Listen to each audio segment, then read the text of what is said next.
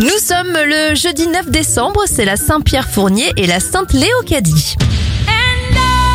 On débute l'éphéméride avec le film Bodyguard avec euh, Whitney Houston. Il sort dans les salles de ciné françaises en 1992. La première démonstration d'une souris d'ordinateur est faite en 1968. Le drapeau européen à l'époque avec 12 étoiles est officiellement adopté en 1955 et puis en 1905, mise en application de la loi qui sépare l'église de l'État en France. Les anniversaires, 68 bougies sur le gâteau de John Malkovich, la présentatrice Ariane Massenet à 56 ans, 52 pour Bichente Lizarazu.